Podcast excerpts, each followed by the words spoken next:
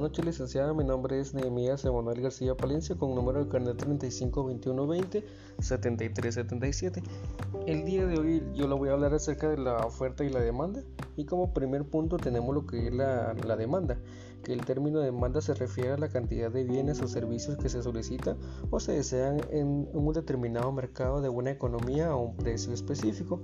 Esto quiere decir que la demanda que una persona, una familia, una empresa o un consumidor en general tiene de un determinado producto o servicio que puede estar influenciado por un gran número de factores que determinan la cantidad de un producto solicitado o demandado, o incluso si éste tiene demanda o no.